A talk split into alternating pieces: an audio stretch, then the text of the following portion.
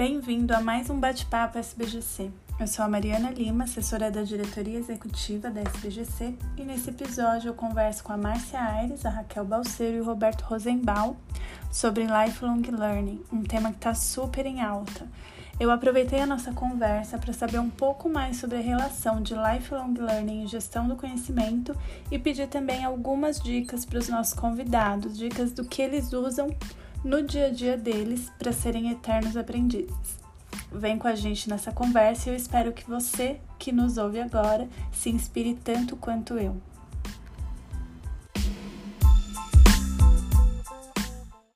Bom, eu vou começar então pedindo para vocês se apresentarem, para quem está ouvindo a gente no Bate-Papo SBGC. Meu nome é Márcia Aires, tenho 62 anos de idade. 45 anos desses 62 trabalhei numa empresa, me aposentei em 2019 e agora eu estou trabalhando como voluntária na SBGC, eu sou consultora né, e produtora de conteúdo. Oi, Mariana. Oi, pessoal. Eu sou a Raquel Balseiro, eu sou especialista em gestão do conhecimento, me formei no MBA do CRI, da COP UFRJ, em 1999. Desde então, eu trabalho com esse tema e desde 2003 eu estou na Petrobras, atuando em gestão do conhecimento. Mais recentemente, migrei para a área de compliance e nessa área eu trabalho com disseminação de conhecimento e transformação da cultura de integridade dentro da organização. E eu tenho 51 anos de idade. Oi, Márcia. Oi, Raquel. Mariana, bom dia é, Roberto Rosenbaum. É, eu sou paulistano, da Gema, da Paulista, com Rua Augusta mesmo. E há 30 anos eu estou em Belo Horizonte. É, eu já fui secretário de Estado de Ciência e Tecnologia do governo de Minas e é, tenho duas startups. Já fui gerente de uma aceleradora de startups, incubadoras de empresas, empreendedorismo, enfim, trabalho com inovação, fui do núcleo Inovação Fundação Dom Cabral. Obrigado por ter convidado, Mariana. Imagina, Roberto. Eu vou começar então com a primeira pergunta para a gente já entrar no nosso tema. E eu queria saber de vocês qual que é a relação entre lifelong learning e gestão do conhecimento. Lifelong é, learning é, é, é aprendizagem constante. É, e, e aprendizagem constante para pessoas jovens, maduras ou pessoas de meia idade.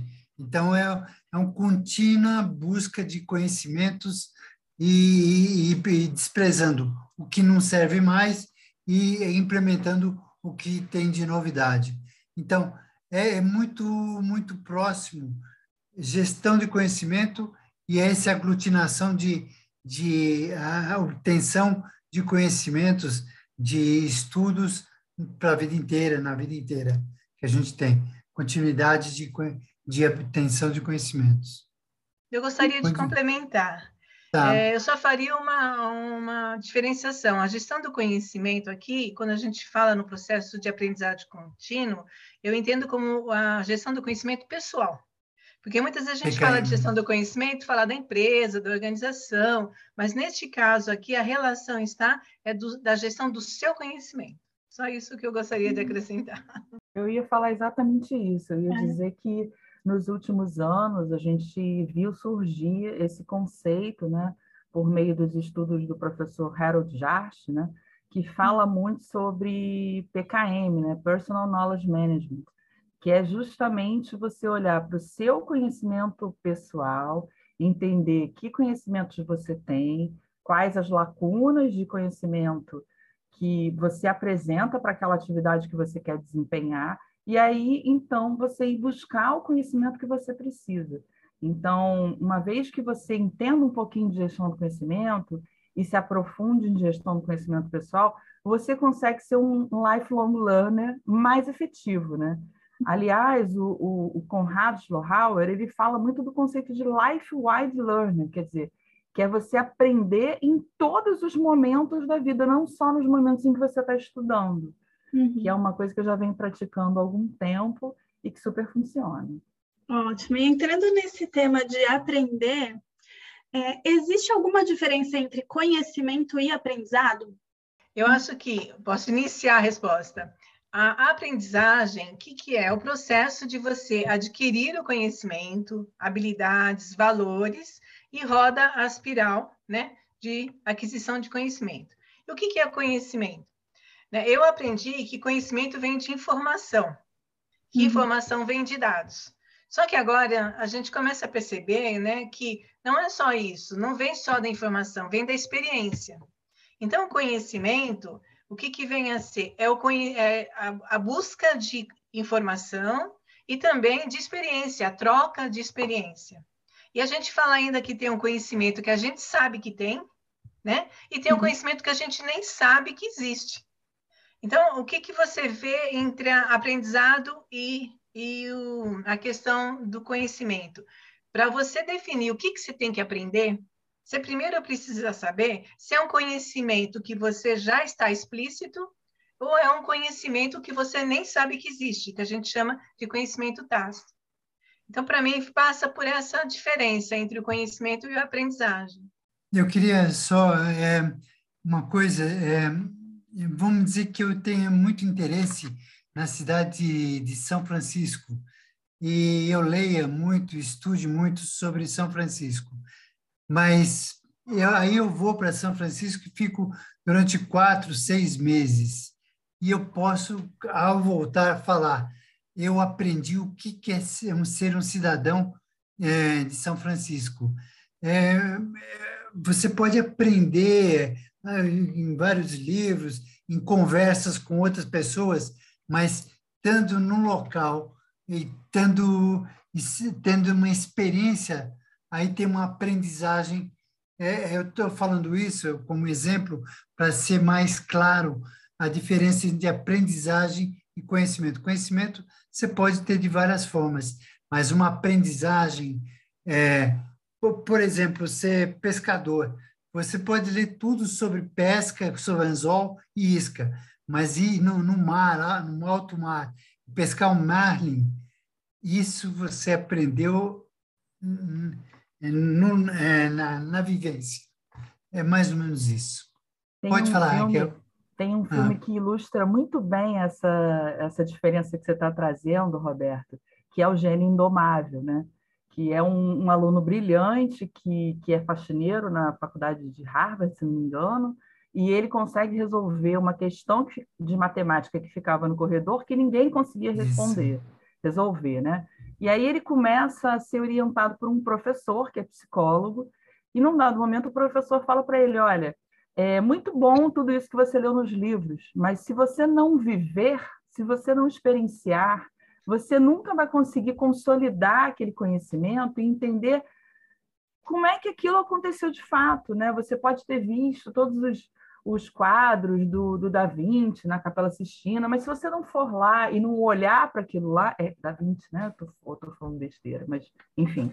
É, se você não experienciar, se você não olhar para aquela capela e não pensar como é que foi que esse sujeito pintou isso, Sim. quanto tempo que ele levou para pintar, você nunca vai poder ter noção do que, que é aquilo de fato. Então, é, é, o aprendizado ele passa realmente por você trazer a questão da experiência para dentro da, tu, da tua rotina, né, do teu dia a dia. Não basta você aprender sobre algo, você tem que praticar imediatamente para que aquilo se consolide dentro de você.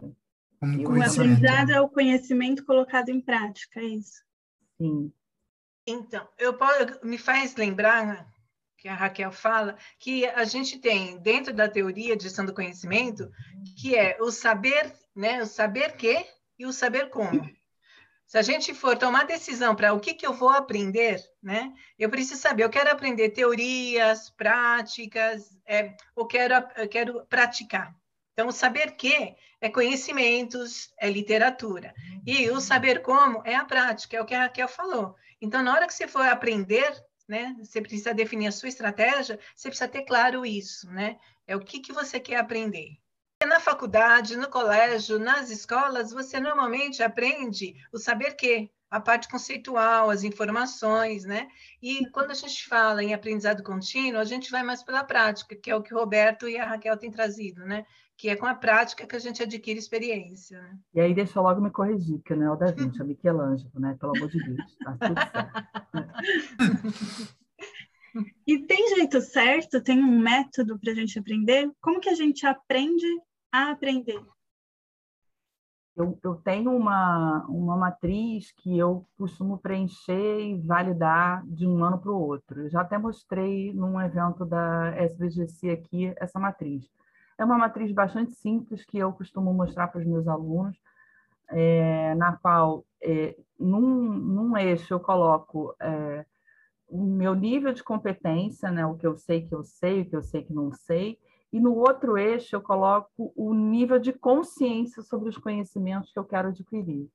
Então, eu costumo mapear entre as pessoas que são as minhas referências, o que, que elas estão fazendo, o que, que elas estão estudando, o que, que elas estão vendo, e, e eu costumo me perguntar: opa, isso aqui é interessante para mim, isso aqui pode ser útil para mim. Eu sabia da existência desse, dessa teoria, então, por exemplo, é, quando eu comecei a estudar as estruturas libertadoras, eu fiz assim: uma pessoa que com quem eu me relacionava, um par meu, postou no LinkedIn que tinha feito uma, uma dinâmica, conduzido uma dinâmica de gestão do conhecimento utilizando essa metodologia.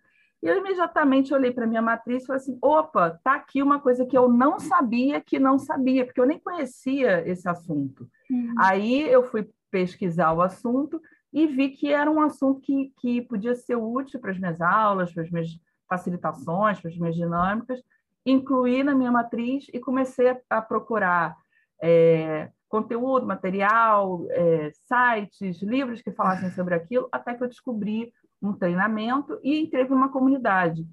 Hoje em dia, eu venho praticando com essa comunidade é, sistematicamente, a gente se encontra uma vez por mês, e isso tem sido útil para eu avaliar, na hora que eu vou fazer, na hora que eu vou executar uma dinâmica, o que, que eu preciso ajustar, porque eu aprendi com aquele grupo. Então, é, coletivamente, a gente também aprende muito, né? Tem, tem sempre aquela frase, né? Juntos somos mais fortes, né?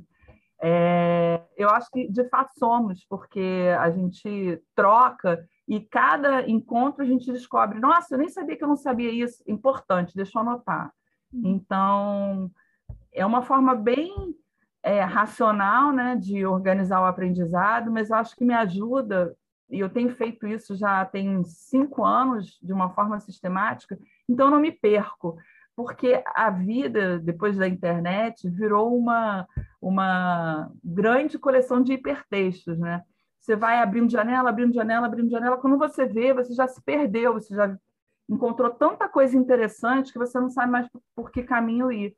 Então, quando eu tenho, quando eu olho para minha, para minha tabelinha que está aqui na minha frente, na, na frente do, da mesa onde eu, eu, trabalho, eu consigo saber, hum, essa semana eu preciso estudar um pouquinho mais disso aqui. E aí, com isso, eu vou firme no meu propósito. E é ótimo esse vídeo da, da Raquel, vou deixar o link na descrição aqui do, desse episódio do podcast. Se eu não me engano, é uma conversa entre você, Raquel, a Camila Pires e o Vitor, né? Moderada pelo André, sobre gestão do conhecimento pessoal. Exatamente. Eu queria até completar, como sempre, né? Eu gosto de falar. Hum. É a questão da, da, que eu vejo do método de aprender, porque eu sou pedagoga, e depois fui estudar um pouco de andragogia, como é que o adulto aprende. Então, tem várias teorias, né, de como você pode, se tem um método, se você depende de, da sua linha, né, e depende também do que você quer aprender. Eu, eh, recentemente, a gente viu uma pesquisa que tem, a, inclusive, as empresas trabalham muito, o pessoal de treinamento, que é o método 70-20-10. Né? O que, que ele traz para a gente isso de experiência, para a gente poder refletir um pouco? Ele traz que a gente aprende é, o formal em sala de aula 10%.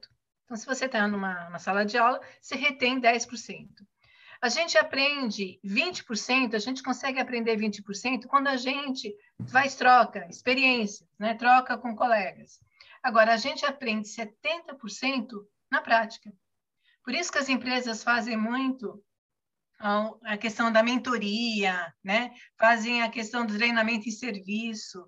E para nós também, na hora que você pega, como a Raquel falou, na hora que você pega e aplica aquele conhecimento, aí ele, você consegue aprender melhor. Então, o método de aprender depende de você. Depende da escolha que você também está voltando naquele saber conceito ou saber a experiência, né? A informação, a experiência. Então, vale a pena a gente esse método que a Raquel traz é um método de, de fazer o seu planejamento, o que você quer aprender e definir como você vai aprender, né? E qual a, a melhor forma para o seu perfil comportamental. Porque também nós temos um jeito de ser, nós nos comportamos de um jeito, né? Eu tenho um estilo dominante, influente, gosto de falar. Não adianta eu ficar numa sala de aula. Então, eu, já que eu sei que 10% retém, para mim, eu gosto de pegar e, e, colocar em prática, experimentar. Né? Sou muito curiosa com isso.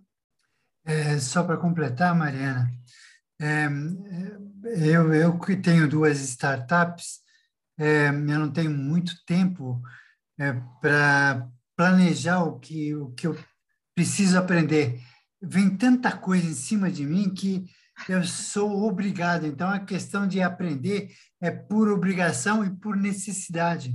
Então, por exemplo, eu preciso fazer uma campanha com vídeos, eu preciso aprender InShot, que é edição de vídeos, eu tenho que aprender. Até agora eu não consegui aprender, eu consegui aprender postagem LinkedIn e Facebook Business, mas Instagram eu apanho, apanho, eu não uso e todos Uh, meu filho, por exemplo, que tem 27 anos, é, ele brinca de, de, de, Instagram, assim, tim, tim, tim, tim, com a Márcia aqui, brinca, nossa, ela faz cada coisa.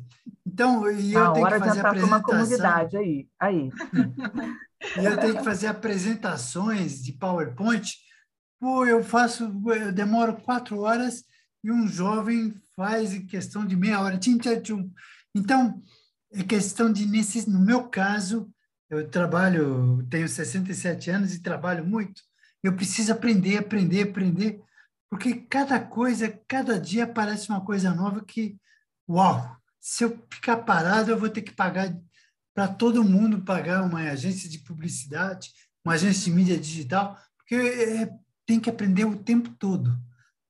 É, aliás, é, quando eu viajo com meu filho, ele, ele segura meu celular e meu notebook e fala: você não vai aprender nada, é só vamos curtir agora. E o conhecimento, ele tem prazo de validade? Ele se torna obsoleto? Sim, como datilografia. Eu era exímio datilógrafo. Eu não faço mais nada com isso, a não ser digitar computador. É, tem prazo de validade. Será que ele se torna obsoleto ou a gente aproveita, como você falou agora, algo hum. que a hum. gente aprendeu lá atrás e utiliza para outros fins? Eu acho que, que é como a Márcia mencionou, a gente tem uma espiral do conhecimento dentro da gente e à medida que a gente vai tendo novas necessidades, como o Roberto mencionou, né? É, é, novas tarefas para desempenhar, novas atividades que a gente quer que a gente quer fazer, a gente vai combinando esses conhecimentos antigos que porventura a gente até não use mais e transformando esses conhecimentos em novos. Então, eu acho que, que é uma coisa que a gente nunca perde. Pode ser que a gente, de fato, não aplique mais especificamente uhum.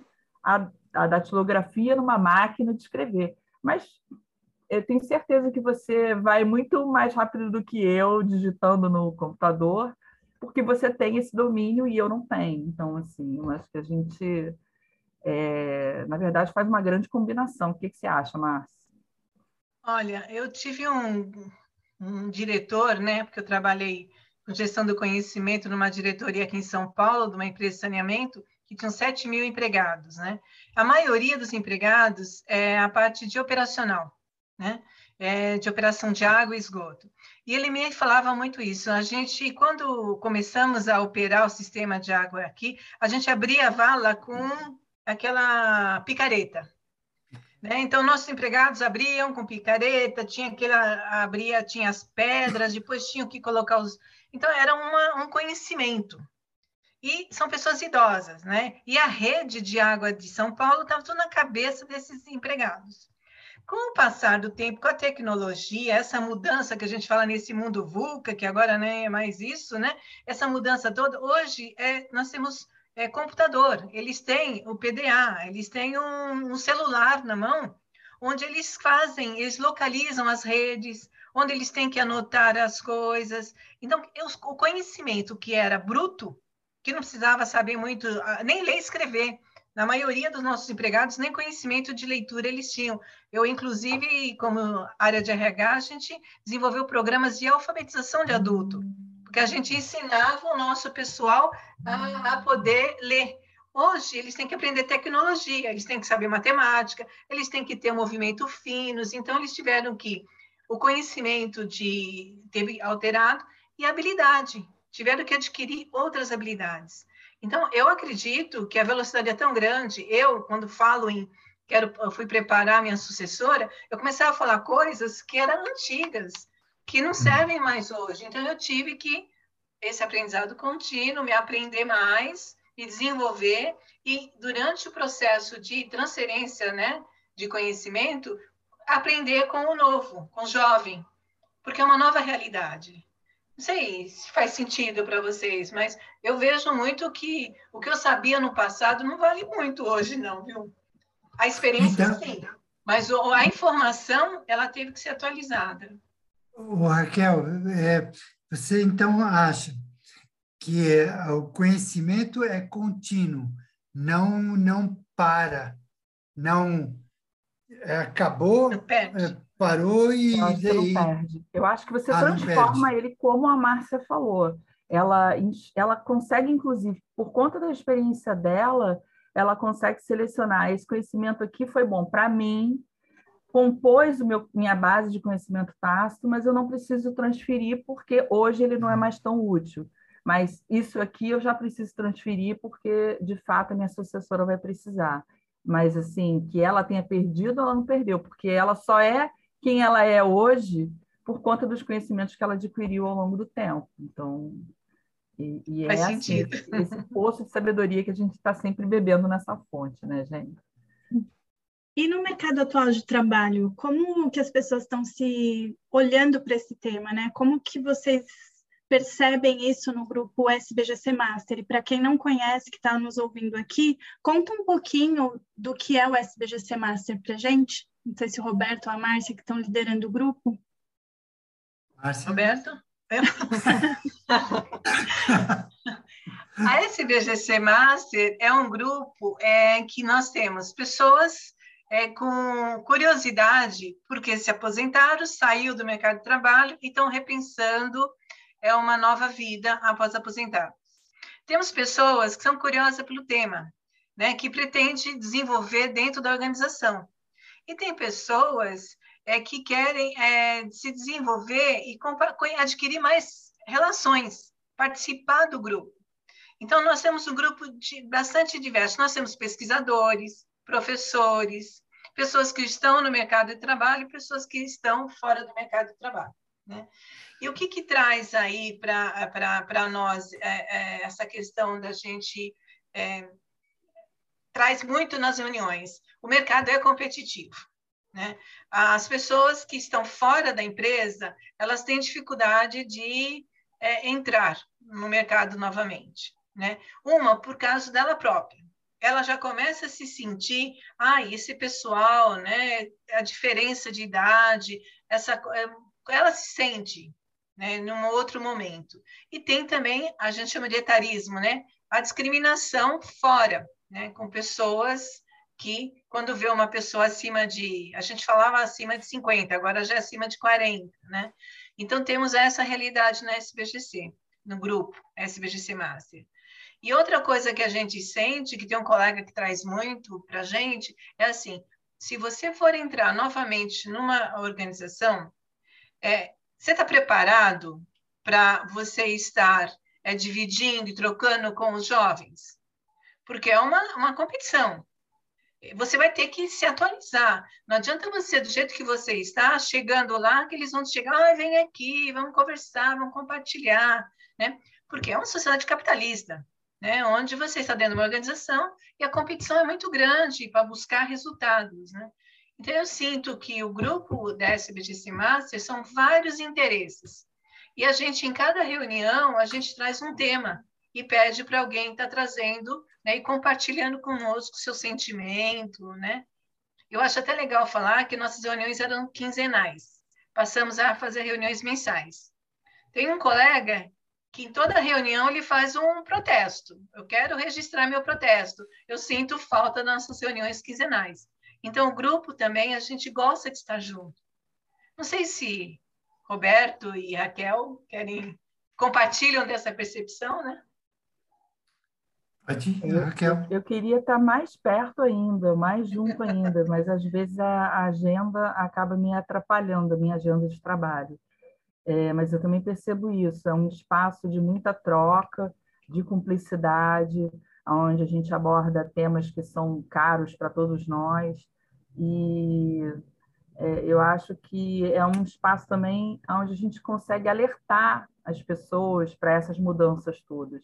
Porque, por exemplo, na minha empresa, é, eu trabalho com, com dois grupos de profissionais, profissionais mais velhos do que eu, profissionais mais novos, bem mais novos do que eu. Os profissionais mais novos do que eu, eles estão assim nadando de braçada na nossa frente para falar bem da verdade assim. em algumas questões como essas que o que o Roberto mencionou é, preparação de apresentações é, uso das redes sociais essas pessoas elas não têm problemas para lidar com isso até é, também não tem problemas para lidar com os sistemas internos das organizações que muitos das minha, da minha geração penaram para se adaptar, como a SAP, por exemplo. Então, eles pegam, se tiver que lançar alguma coisa no SAP, eles fazem em dois tempos. E eu tenho colegas mais velhos do que eu que falam: ah, eu não sei fazer isso. Se a empresa quiser que eu faça, tem que me pagar um treinamento. E aí, com o que eu escuto na, na SBGC Master, eu já levo para eles e digo: olha, a mentalidade mudou. Não tem mais essa de ter que me pagar um treinamento. Você tem que ir atrás desse conhecimento, porque senão você vai ficar obsoleto. Então, a obsolescência não é só do, do conhecimento, a obsolescência é do profissional que não faz esse movimento, que não busca se atualizar, que não busca conhecer, que não busca é, entender como fazer, sabe?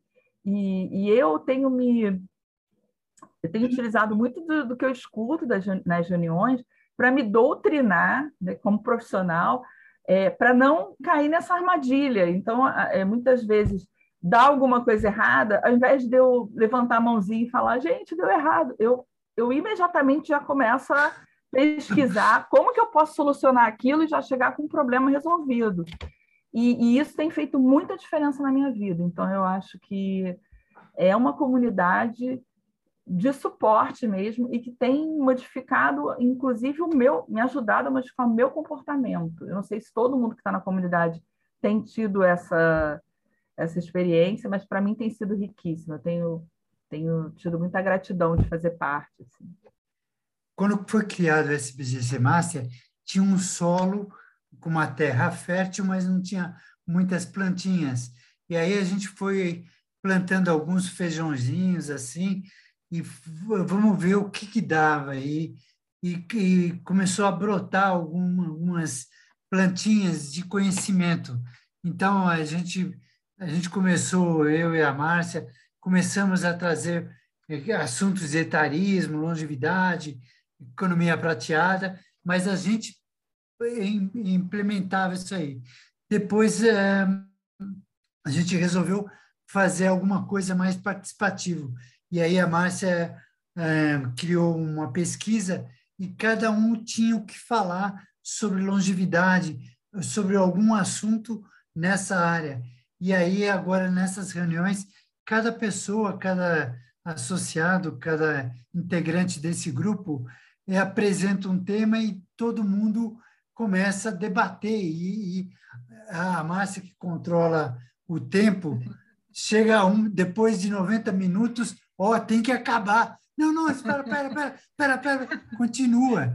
E isso é muito rico, porque essa plantinha começou a criar novas flores, novas folhas de conhecimento. Então, tem pessoas, é, é, tem um dono da, de uma empresa chamada IOLEX, no Rio de Janeiro, que dá cursos de pessoas mais velhas para as pessoas mais velhas. E ele, o Tiago, falou: por favor, eu gostaria de estar presente numa dessas reuniões para divulgar o que é IOLEX e, e conhecer, porque já ouvi falar que o seu grupo é muito bom. Então, a, a SBC Master está é, tá aí, está tá funcionando há alguns meses e está gerando muito conhecimento, muita troca de experiências. Isso é delicioso. Isso. E para vocês, tem idade para começar a ser um lifelong learning ou um eterno aprendiz?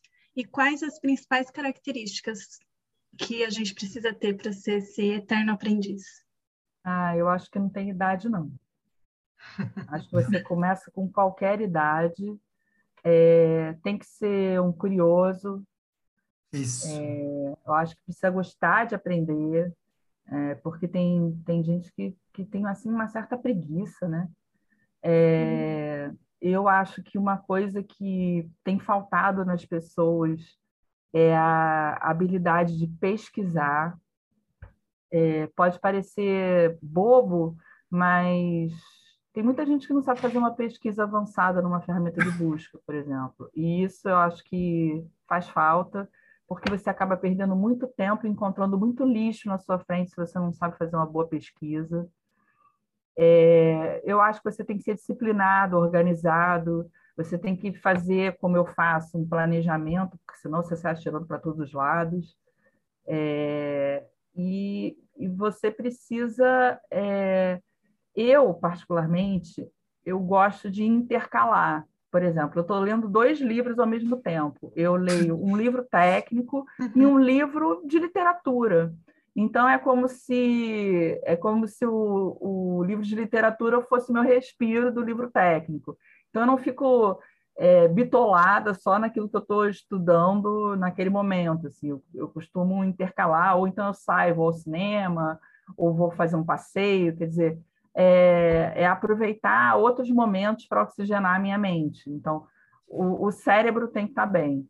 E eu acho que, assim, principalmente para a gente que está envelhecendo, está tendo essa oportunidade de envelhecer, né? Porque nem todo mundo tem, eu acho que a gente tem que se manter ativo fisicamente. Eu sou uma pessoa muito ativa fisicamente, assim. Eu acho que quanto mais ativo fisicamente a gente está, e não precisa fazer grandes coisas, não. Vai dar uma caminhada, assim, no parque, na rua.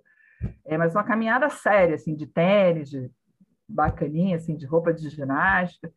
É, eu acho que, que, que isso ajuda a gente a aprender melhor, sabe? Porque o cérebro fica mais oxigenado, fica mais, mais, mais ativo. Então, é, eu, eu utilizo esses mecanismos para me manter é, saudável. E sempre com um copinho d'água do lado do, do, do estudo aqui, porque a hidratação é fundamental. Não sei, pessoal, viajei? Não, e ótimas as dicas. Eu queria só completar, é, ressaltar, como sempre, né, é a questão da fase do desenvolvimento humano. Né? Dependendo da fase, a gente tem uma forma. Né? De, de 0 a 21 anos, né, nós estamos aprendendo. Então, já naturalmente, você está crescendo, né, está preocupado em adquirir informações. Já dos 21 aos 42, nós estamos já numa fase de fazer muitas perguntas. A gente começa já a se interagir com as pessoas e trocar experiência. E já na fase de 42 para cima, nós já estamos na maturidade. Aí o que, que acontece? A gente já fica preocupado com a espiritualidade, né? tornando-se sábio, mais maduro. Então, a forma de aprender, como diz a Raquel, ela acontece em toda a fase da nossa vida, desde que a gente cresce. Como diz o Roberto, começamos a aprender a andar, né? E agora a gente está aprendendo a questão espiritual, né? No final, assim, né? no meu caso, né? Então, assim, existe... É, não existe o tempo para aprender. A forma de aprender é que eu acho que é diferente, né? É, e considerando né, a teoria de, de, da antroposofia que fala de, de, de, etapas de desenvolvimento do ser humano. O Roberto, inclusive, numa das nossas aulas, nossas reuniões, ele deu, fez uma apresentação, né, sobre a fase de desenvolvimento humano. E o que eu acho muito curioso que os estudos pararam em 63 anos na antroposofia. Uhum. Parece que há 63 anos já era velho, né? Acabava. Agora a gente está vendo que não. Nós tivemos até a Mariana mandou hoje um link de, de uma maratona que uma pessoa, um, um competidor de 100 anos, né? ele venceu. Então, assim, não terminam 63 anos, né? Tem gente já com 100 anos. Né? É, a gente não pode nem, nem ter preguiça, né, Márcia? Nem ter aquela falsa impressão de que a gente já sabe tudo. A gente tem sempre algo a aprender, né? Verdade.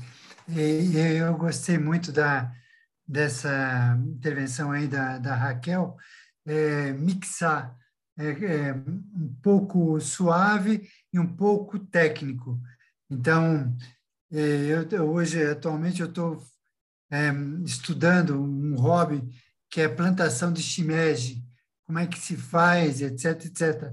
Mas, por outro lado, estou correndo atrás de área técnica de Google Ads, é, CRM e uma série de, de tecnologias. Mas chega sexta-feira, ou eu é, estudo um pouco de, de náutica, ou estudo um pouco de plantação de shimeji. Ainda vou, com os meus conhecimentos, gestão do conhecimento, eu vou ser um bom produtor de shimeji. Vai nessa.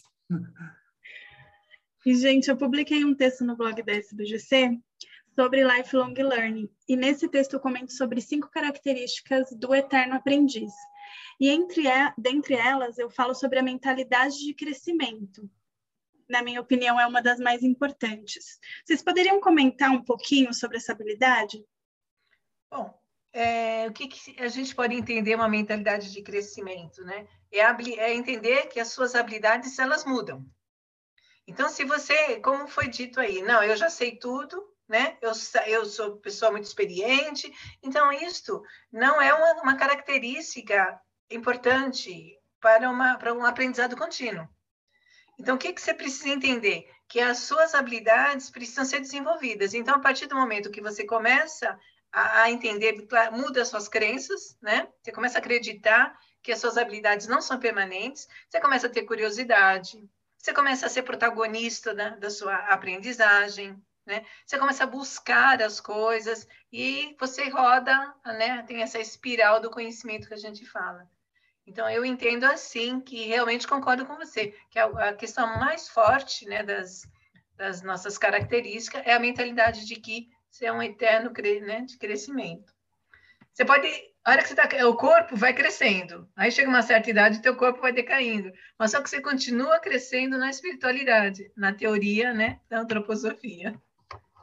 Eu só quis, é, eu queria só alertar uma coisa. Minha primeira namorada foi uma Nisei e eu vivi por alguns anos com uma família japonesa da Gema. Foi aí no Morumbi, foi aqui em São Paulo, foi no Morumbi. E, e, e eu tive todo um, um aprendizado da vida oriental e da, da mentalidade de, de obter conhecimento a vida inteira. Então, os, os, as pessoas mais velhas, com 70, 80 anos, estão sempre procurando fazer cursos Tai Chi Chuan, é, sempre aprimorando, e, e se não tiver nada para estudar mais, sempre tem, né? Mas se não tem nada, eles ficam na frente de uma cerejeira, vendo as, os detalhes de, de umas flores e de umas folhas de uma cerejeira. Então, sempre tem, é, é, o povo oriental tem a mentalidade de sempre crescer, crescer pelo, pela obtenção de conhecimento. Eu aprendi isso. Eu acho que é, ter essa mentalidade de crescimento e, e, ser um lifelong learner, ele traz benefícios diversos. Outro dia eu postei um vídeo no meu Instagram de uma senhorinha contando que ela eh, foi percebendo à medida que o tempo passava que as pessoas que faziam parte da rede dela, principalmente familiares e amigos, elas estavam morrendo, né? Porque é, é, o ciclo natural da vida, né? Vai chegando uma hora que as pessoas vão embora, vão partindo. Eu, particularmente, é, tenho uma história curiosa de vida que muitos dos meus amigos foram morar em outros lugares. Então, aqueles amigos de infância que as pessoas falam que carregam a vida inteira, eles se dispersaram. Então, eu não tenho assim é, tantos amigos de muito tempo junto comigo. E aí é, ela, ela dava um conselho de que aprender, buscar aprender, buscar cursos, buscar se envolver em comunidades, buscar aprender com outras pessoas, também é uma forma de você se manter é, no seio de um grupo de amigos, né? Para você se manter junto de pessoas que têm os mesmos interesses que você, você continuar trocando, você continuar com a cabeça ativa é, que é uma coisa que eu procuro fazer. Então, é, eu, eu, eu entendo a vida como um eterno fazer novos amigos. Então, à medida que eu vou me envolvendo com outros conhecimentos, eu vou participando de novas redes, de novas comunidades, e com isso eu ganho duas vezes. Eu ganho conhecimento que eu adquiro, adquiro e ganho as amizades que eu faço com isso. Isso para mim é muito muito enriquecedor assim, como como ser humano, né? Eu acho que a gente tem que olhar para o aprendizado dessa forma, porque aí isso se reverte a nosso favor sempre, sempre, o tempo todo. Aí você nunca vai sentir solidão, porque vai ter sempre alguém ali ao teu redor, vai ser sempre muito legal. Ótimo. E para finalizar, né, eu, a última pergunta que eu tinha separado aqui para vocês era se vocês tinham alguma dica para dar para alguém que quer se tornar um eterno aprendiz, mas o nosso bate-papo já está tão cheio de dicas, eu não sei se vocês querem destacar alguma outra dica. Fiquem à vontade. Eu queria muito agradecer vocês, é sempre muito bom conversar com vocês e esse bate-papo não foi diferente. Então, eu vou deixar aqui para vocês, se vocês quiserem deixar uma dica, uma mensagem final.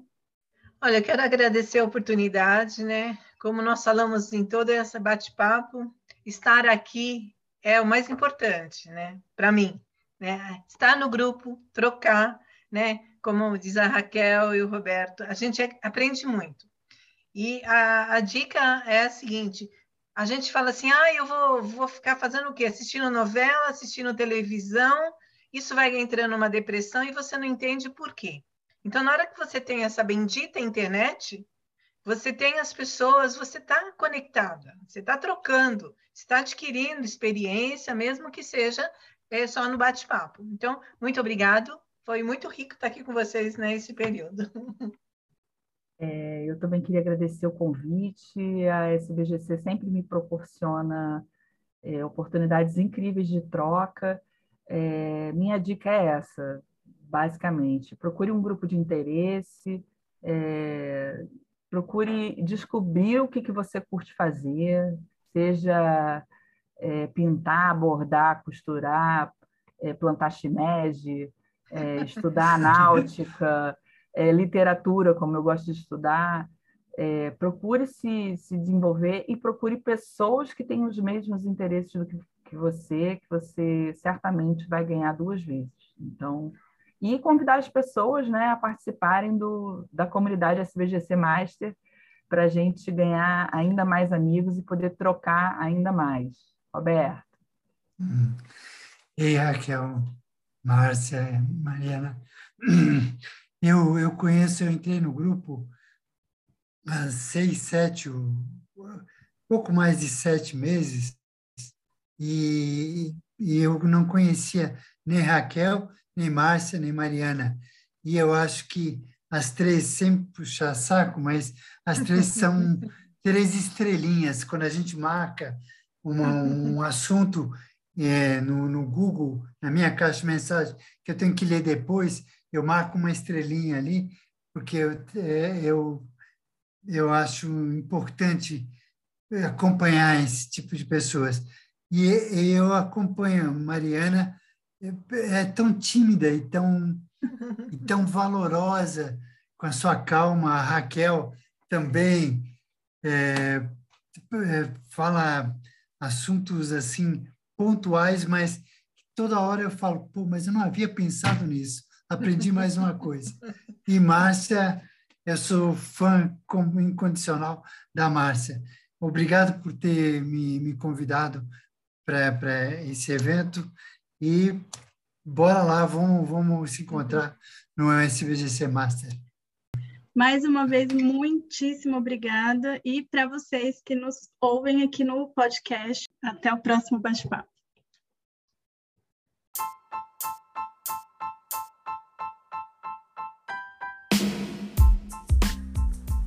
E aí, gostou da nossa conversa?